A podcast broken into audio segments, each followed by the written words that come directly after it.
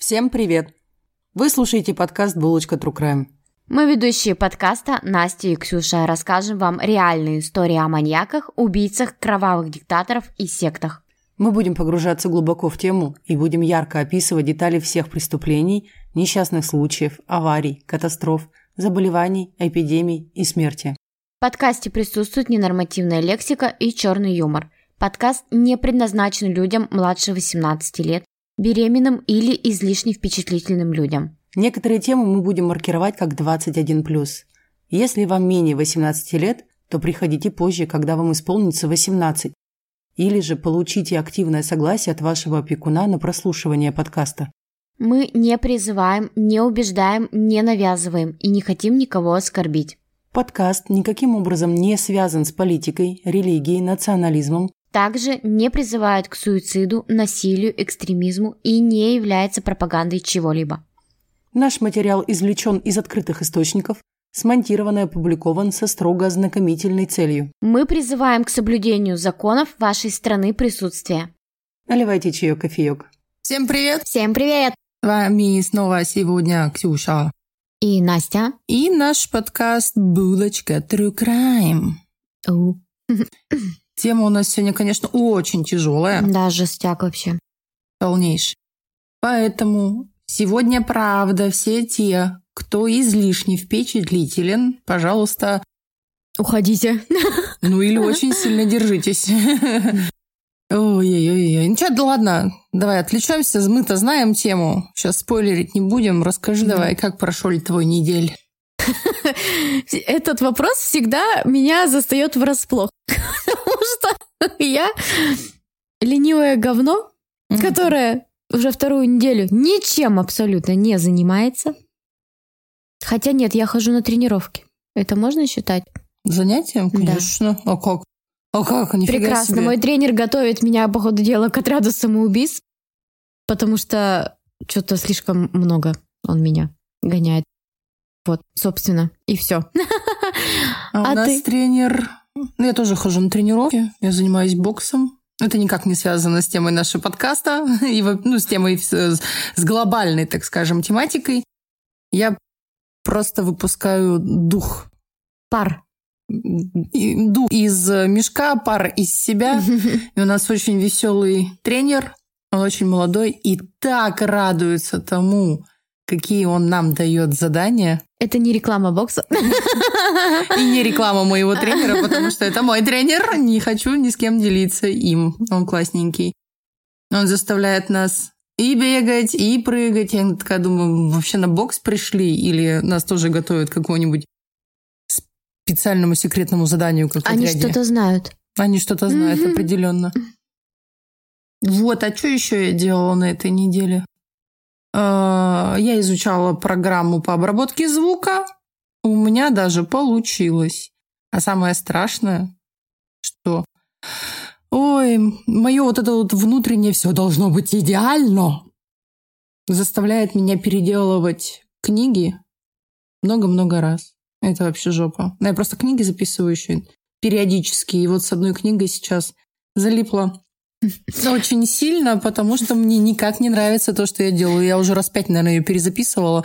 Я знаю ее наизусть. Я ненавижу уже этого советника, советницу эту, их ключи и Ганса Христиана Андерсона к чертям вообще Мы- теперь не могу. Мы сейчас как на приеме у психолога излили душу, так сказать, вам наши любимые булочки.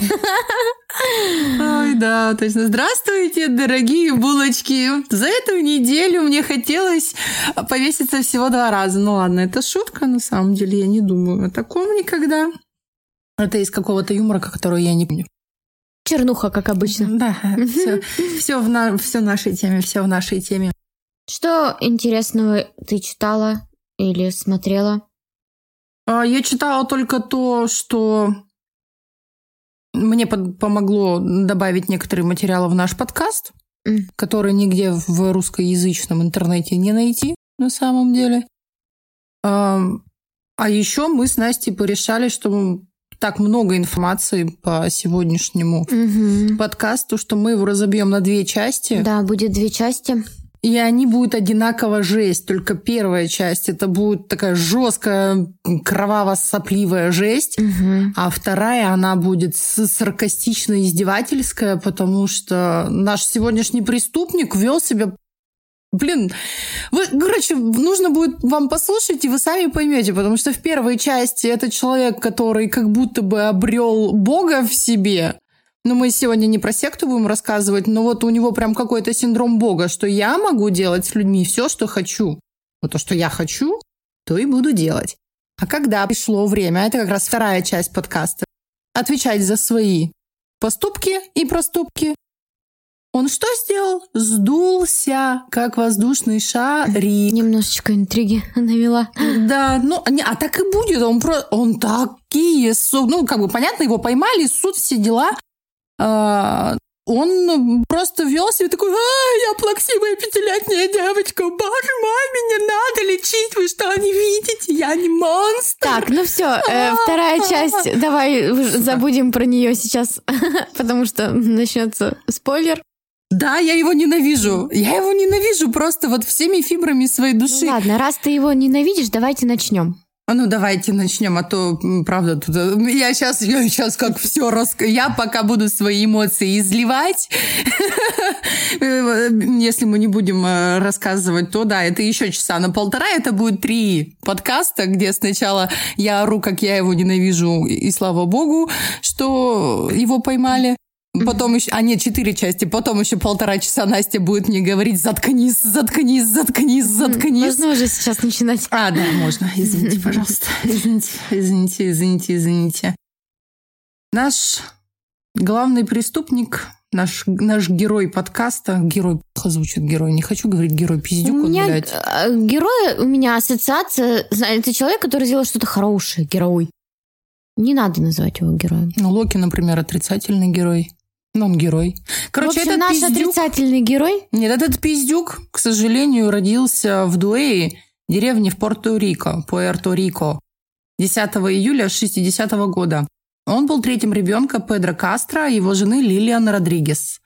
Отец был крутым и крупным землевладельцем. Да, в 62 году Лилиан обнаружила, что ее муж имеет отношения с другой женщиной, у них еще четверо детей. Она бросила Родригеса, чтобы он жил со своей второй семьей. «Ну, Пошел ты, сказала она, собрала свои манатки и уехала в Пенсильванию. А своих четверых детей оставила в Пуэрто-Рико. Ну, правильно. Пускай там ее мать заботится. Ее зовут Русили Карабелла. Кастро никогда не сообщал о жестоком обращении с ним. Ну, вот когда его Кастро, да, поняли, пиздюк наш. Он никогда не говорил, что с ним жестоко обращались, но у него с юных лет, примерно лет с пяти, развелась одержимость сексом и постоянная тяга к мастурбации. Пыпыську он свою дергать любил. Родригес вернулась, то есть мать Егошная, вернулась к детям в 66 году только, и, по словам Кастро, она была жестока, ежедневно оскорбляла, могла сбить его ремнем, палкой или просто руками его била. В дальнейшем семья Кастро со всеми детьми эмигрировала в США. Это было в 70-м году. У дяди Ариэли Кастро, это наш главный пиздюк, Чези был свой музыкальный магазин. Чези подарил Кастро гитару, и музыка его увлекла, он даже организовал свою группу. В 1980 году Кастро начал встречаться со своей 17-летней соседкой из а, Пуэрто-Рико Нильдой. Когда семьи узнали, что у них не просто платонические отношения, Кастро пришлось жениться на ней. Она родила первого ребенка 1981 году, и поведение Кастро радикально изменилось. Он стал властным и жестоким. Для жены были составлены четкие инструкции, где покупать еду, одежду. Он избивал ее всякий раз, когда она отклонялась от его правил. Ох, насилие со временем нарастало. Кастро так сильно ее избивал, что сломал ей пару костей. И она смогла обратиться в больницу только после того, как она поклялась, что не будет сообщать э, в полицию о его деяниях. В 1989 году Кастро избивает жену в присутствии своего брата, после чего его арестовывают. Она отказалась выдвинуть обвинение, и она отказывается выдвигать обвинения против него. В 1992 году они переехали на Сеймур Драйв 2207 со своими четырьмя детьми. Четверо детей уже нарожали. Она еще умудрялась от него рожать. Угу. По прибытию Кастро запер все двери в доме на висячие замки и начал работать в подвале, где он установил тяжелый люк и добавил э, занавески и слои кирпича для звукоизоляции. Ничего не напоминает. Наш первый подкаст. Да, да, тоже. Слушайте, короче, если мужик, с которым вы съезжаетесь, вдруг начинает запирать подвал и что-то в нем делать, бегите. Не значит, что-то не то, да. Да, это про- просто бегите. Максимально не то. Закончив, он запрещает всем входить в подвал, опять-таки, как и этот, Звоночек. как и Брудас. Позже он затонировал все окна и запретил жене пользоваться телефоном и начал запирать э, всю свою семью в доме, пока он отсутствовал. Давая, э, он давал концерты со своей группой. А гастроли могли длиться и до четырех дней. То есть они сидели там под замком. Я очень надеюсь, Да. что он им хотя бы еду оставлял. Ну, Вроде там не от голода помер. А там, кстати, никто и не помер, кстати. Никто не помер, Никто слава не богу. помер, слава да. богу, да. Его жена беременеет в пятый раз от него, и не желая иметь больше детей, он попытался вызвать выкидыш. То есть избив- Кастро не хотел больше детей, Да. и он ее избивал. Да, он ее избивал а, руками и ногами по животу, но, слава богу, безуспешно. В октябре 1993 года Кастро сбросил жену с лестницы, и она сломала себе череп, а через несколько недель у нее начались судороги, и в ее мозгу был диагностирован сгусток крови, который превратился в злокачественную опухоль. 26 декабря Кастро пришел домой пьяный и снова напал на жену. А их 12-летний сын Ариэль, младший, побежал за помощью к соседям, но Кастро выбежал за ним на улицу. Когда произошла вся эта суматоха, началась эта суматоха, жена использовала, чтобы запереться в доме с оставшимися детьми и вызвала полицию.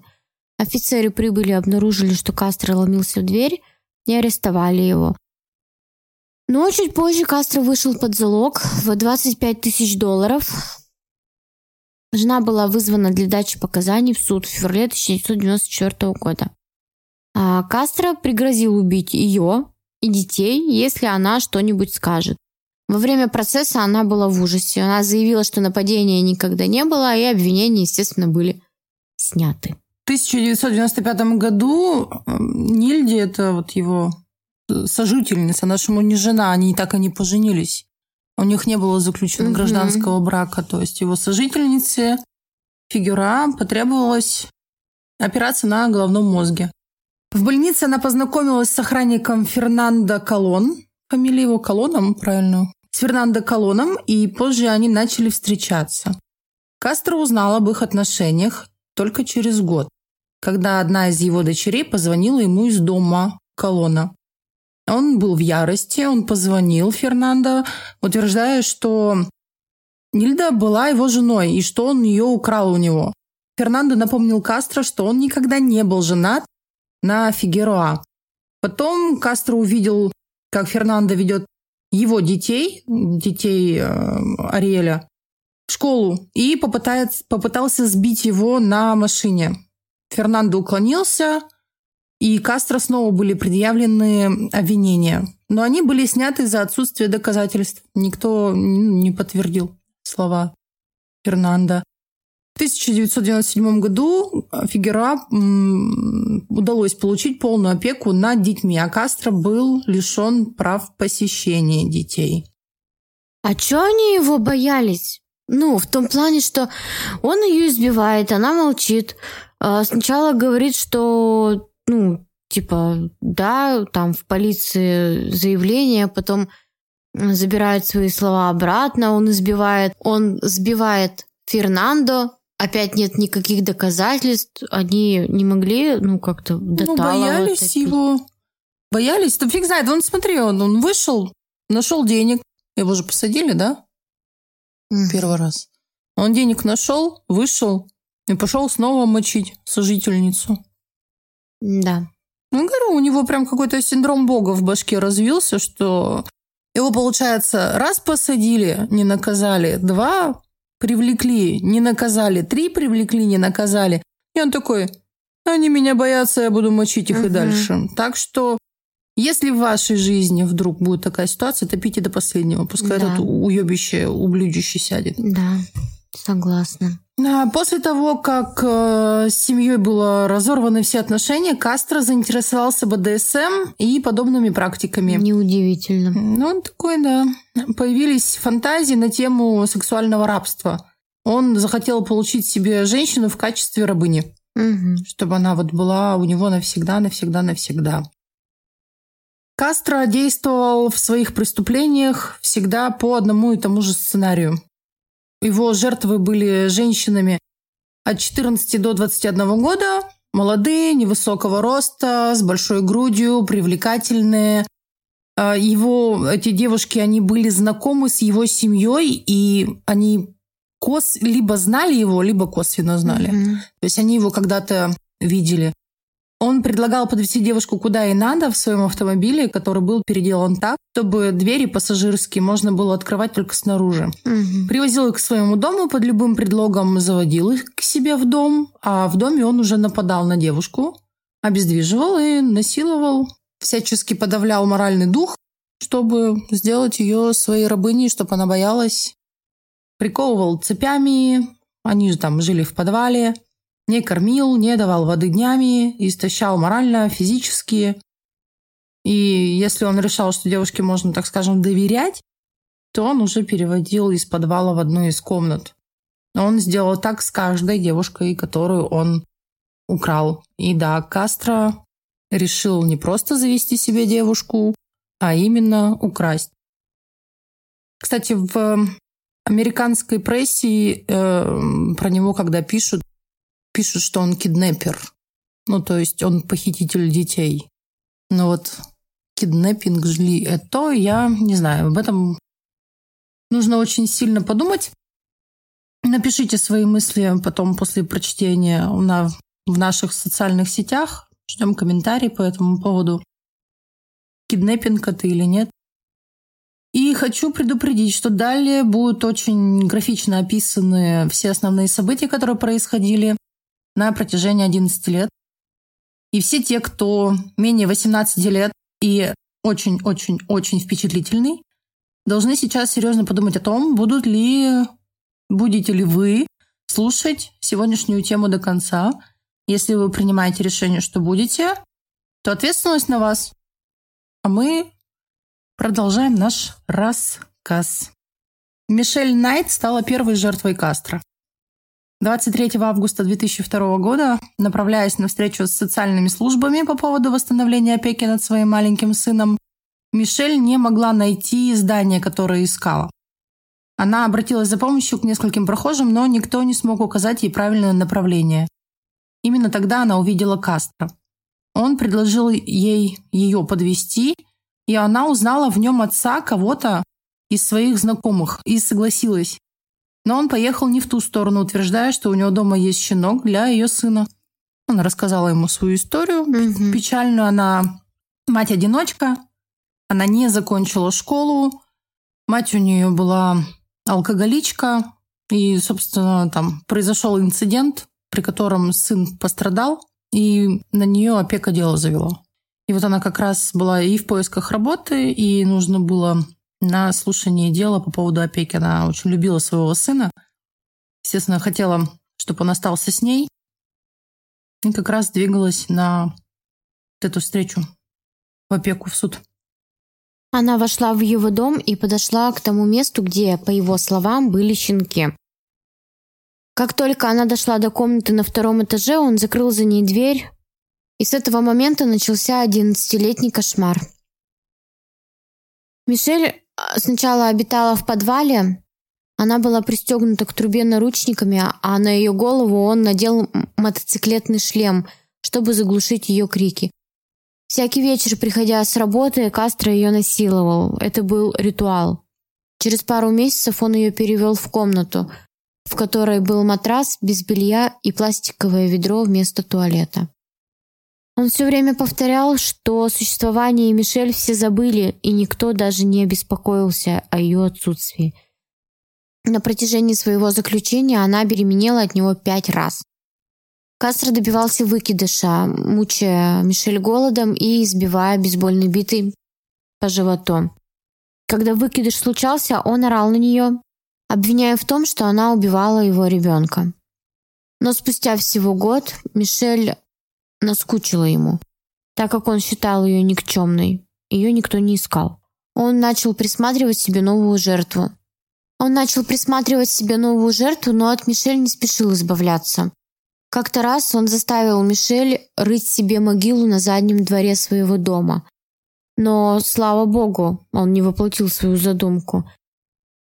Он, может быть, просто пытался ее максимально сломать, напугать, чтобы она совсем была подавлена, да. Подчинилась ему полностью. Следующей жертвой была Аманда Берри. Покидая свою смену в Burger King в 2003 году, она искала машину, которая, э, когда заметила знакомый фургон Кастро. Ей было 16 лет. На следующий день Берри исполнилось 17 лет. Последняя ее слышала по телефону сестра, когда Аманда позвонила сообщить, что ее до дома подбросят. Кастро предложил подвезти ее домой после того, как она закончила свою смену. Она согласилась, потому что знала Энтони. Это его сын. Да, а также дочь Кастро, Энджи, которая ходила с ней в одну школу. Кастро сказал Берри, что Энджи была у него дома, и он предложил остановиться там, чтобы она могла поприветствовать ее. Очень удобно, кстати, mm. у него этот план. Оказавшись в доме, Кастро использовал сторожевую собаку, чтобы отвлечь Берри. Забрал ее мобильный телефон и заключил ее в тюрьму. В отличие от исчезновения Мишель, исчезновение Берри вызвало общественный резонанс, и ее семья несколько раз появлялась на телевидении. Неделю спустя Кастро воспользовался мобильным телефоном Берри, чтобы позвонить ее матери и сказал, что она у него, что с ней все в порядке и что она поедет домой через пару дней. Тут я хочу уточнить, что она у него не, не так, он, конечно, сказал. Я, м- немножко так смазанно написано у нас с тобой. Не здравствуйте, я Ариэль Кастро, проживаю в доме 2207. Mm-hmm. А он сказал, здравствуйте, я молодой человек Аманды. Он представился, да. Да-да-да, что он молодой человек Аманды, и такой, типа, да не ищите, мы mm-hmm. просто сбежали, у нас все хорошо. Звонок доказал, что Берри была похищена и для расследования было вызвано ФБР. Они перенаправили вызов в район, где она была похищена, и припарковали там фургон для наблюдения и поисков девушки, а также в надежде, что смогут запеленговать местоположение телефона. Однако точное местонахождение телефона определить не удалось, поскольку Кастро больше не звонил. А тем временем Кастро сказал Берри, что он позвонил ее семье и сказал им, что они не должны ее искать, потому что теперь они пара. Теперь у него в плену э, было две девушки, он насиловал их по очереди, стравливал между собой, но у него это плохо получалось.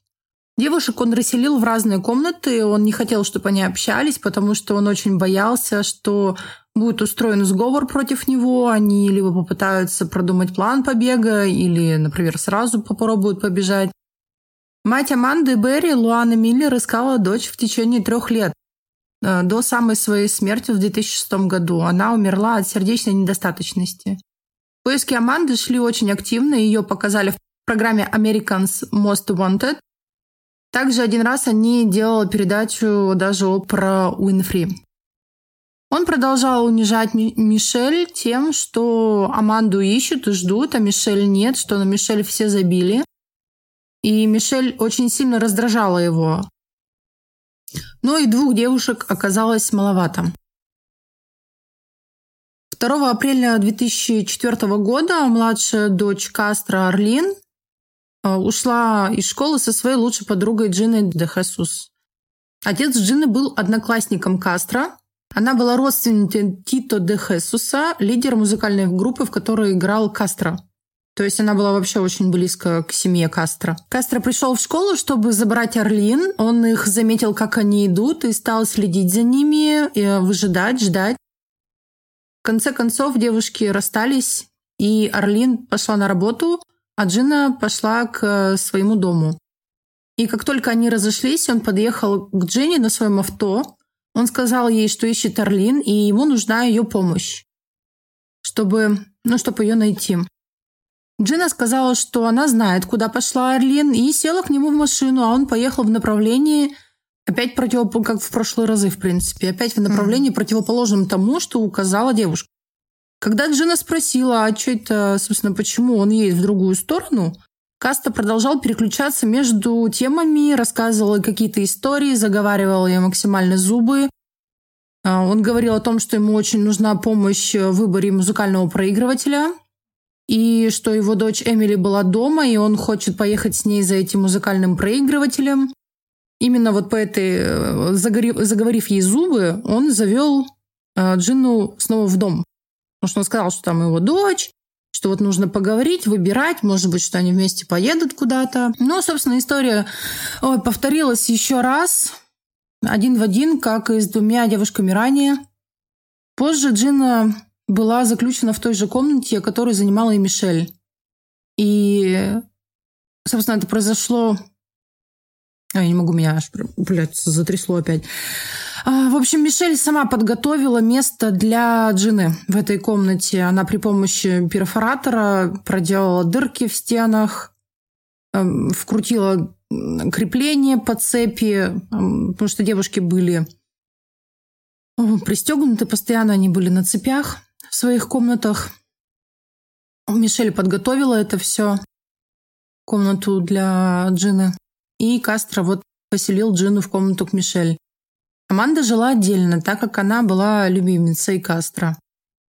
Несмотря на то, что Мишель сразу поняла, что он похитил Джина, она увидела об этом по телевизору, сказала ему об этом, что ты что, еще одну девушку украл.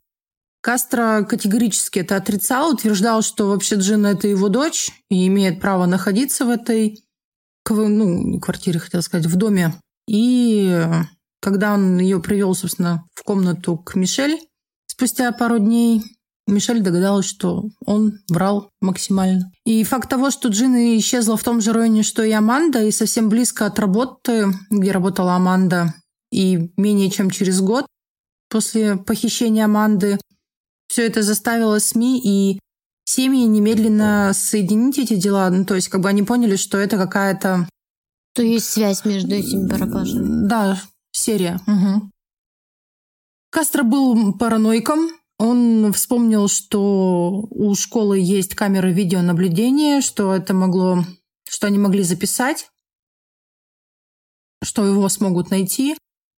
Но ему, к сожалению, очень сильно повезло. Камеры в то время не работали, они ничего не записывали. Он тогда написал очень странное признание на четырех страницах. Возможно, это была и предсмертная записка а может быть и нет. Но в этом, короче, в этом тексте он разглагольствовал о своем детстве, о своих отношениях с Нильдой и о причинах, по которым он держал своих жертв в плену, то есть как бы оправдывался.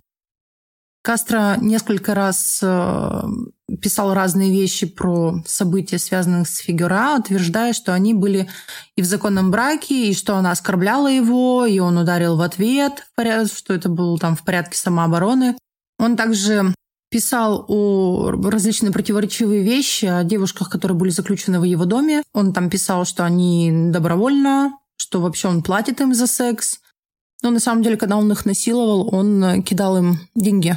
Угу. Тем самым как бы такой, ну, они просто проститутки. Он оправдывал свои угу. деяния. Если у него есть совесть, то он ее тем самым угу. очищал, так скажем. Что девушки, значит, по своей воле у него, и вообще это их вина, потому что они сами приняли решение сесть в чужую машину и поехать с ним, что типа не очень умные, и их надо наказать, видимо, за это. Кастро хранил эту записку в своем кухонном ящике, пока 9 лет спустя ее не обнаружила полиция. И тем временем... А, он, кстати, еще посещал э, как собрание, не собрание, а когда люди собираются и договариваются, как будут искать человека. Ну, вот типа такие. волонтерские эти да? движения. Угу. И он предлагал свою помощь, поддержку семье. Он расклеивал листовки, пропавшие без вести, с ее лицом. Угу. Когда его спросили после задержания об этой записке, он потом сказал, что сохранил ее, что он считал, что это будет как свидетельство о его невиновности. Ну, Невиновность. О, Страшная ирония судьбы еще, что сын Кастро, Энтони, студент-журналист, написал статью о пропавшем, пропавшей девушке и о семье после ее исчезновения. Он даже взял интервью у скорбящей матери жены Нэнси Руис, которая сказала, люди присматривают за детьми друг друга. Жалко, что случилась эта трагедия, что я по-настоящему узнала своих соседей, благослови их сердца, они были великолепны.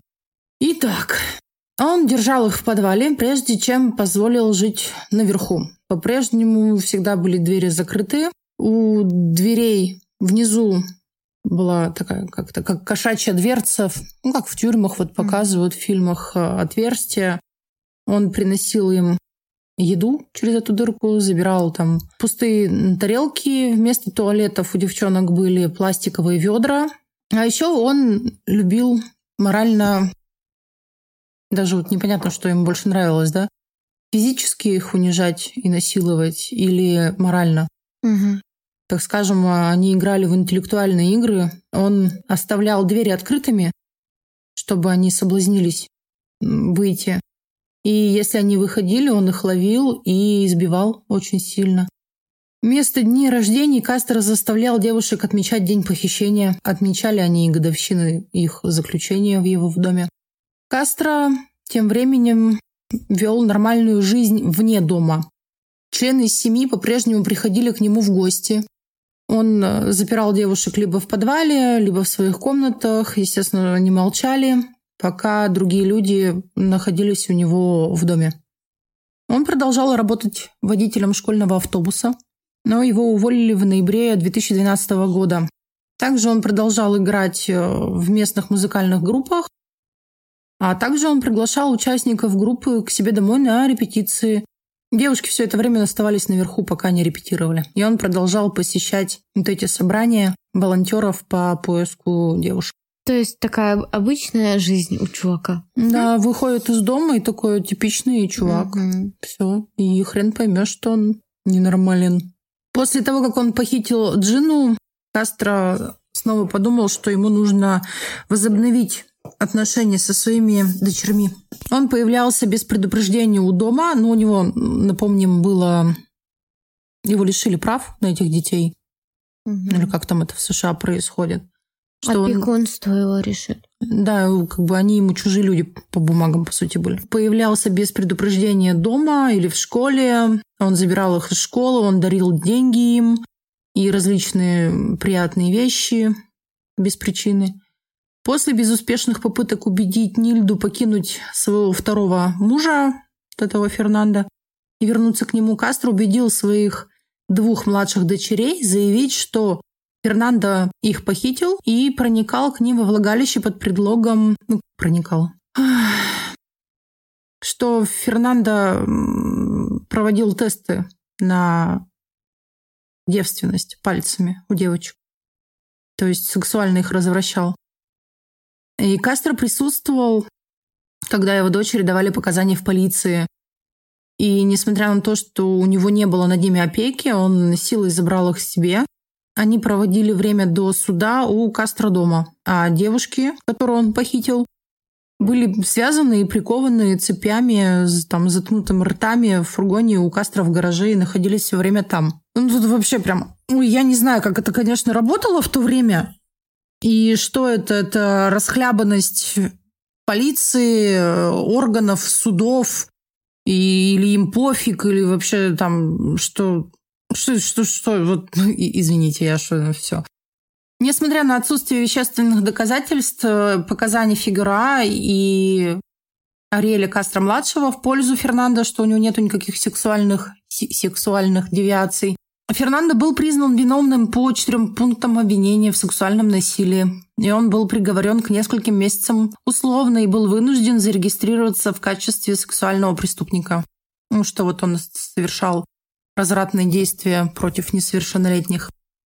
В результате Фернандо потерял работу, а Нильда разорвала с ним отношения.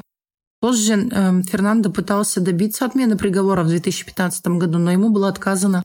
Но Кастро потерпел все равно неудачу в своем плане возобновить брак с Нильдой. И пришел домой и сказал, что Аманда Берри, вторая похищенная, которым девушка, это его новая жена.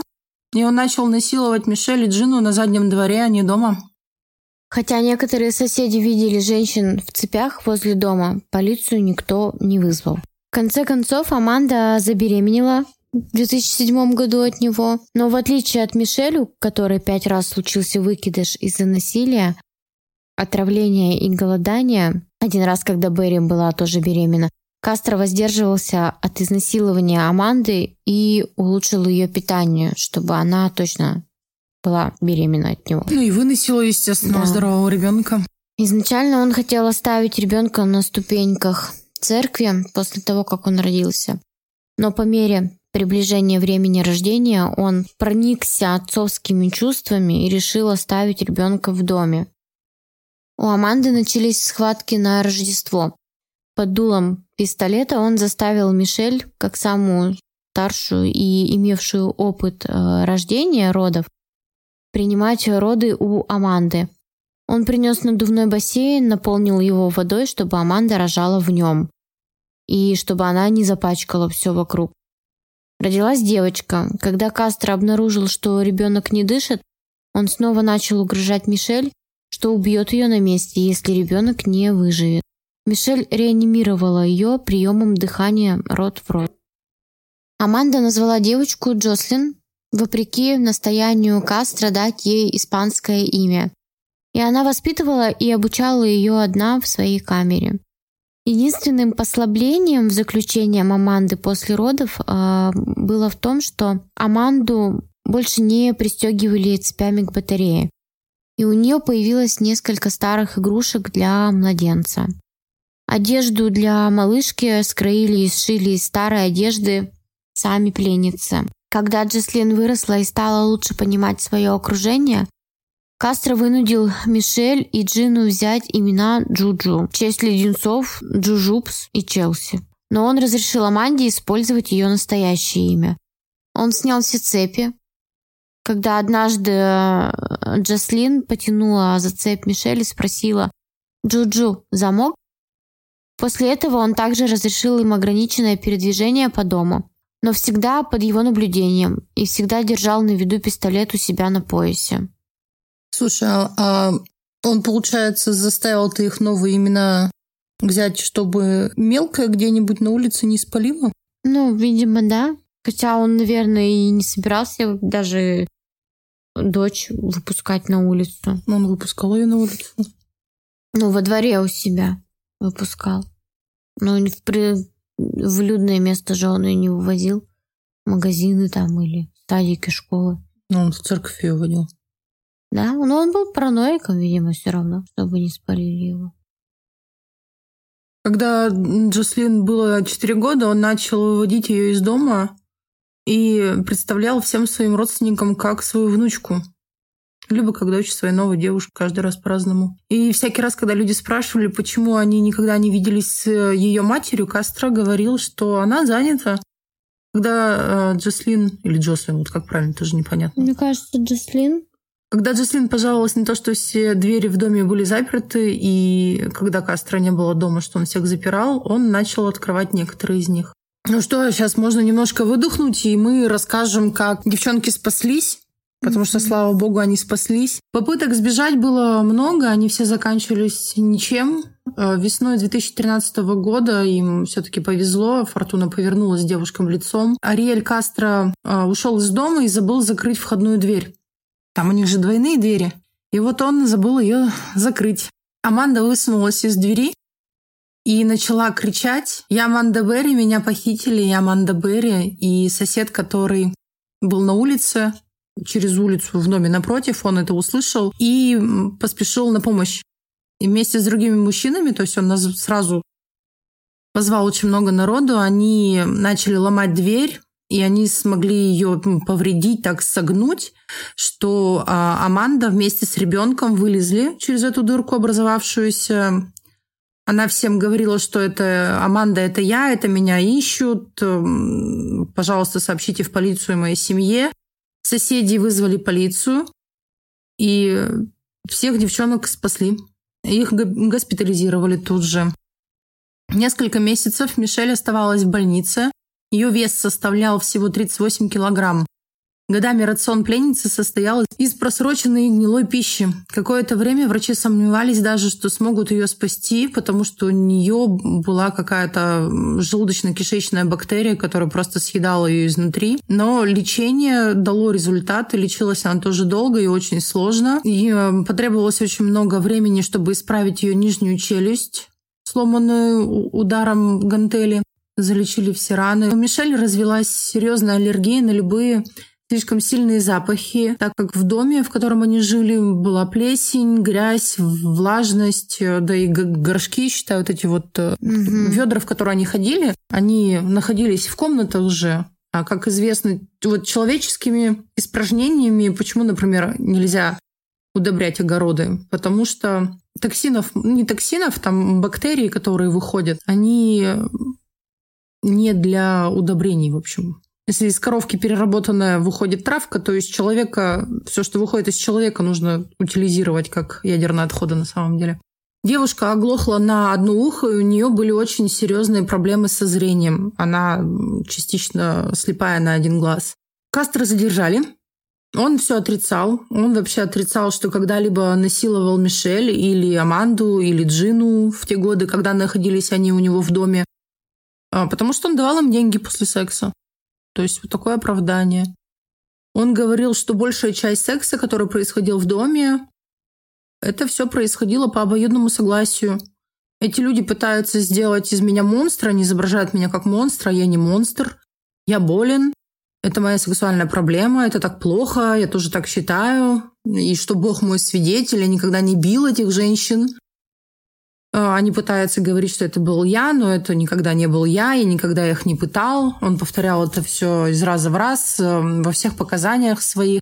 И он настаивал, что в его доме царила гармония и между ними, и между пленницами, и между ними пленницами, и что было это вообще все хорошо, и все хотели так жить.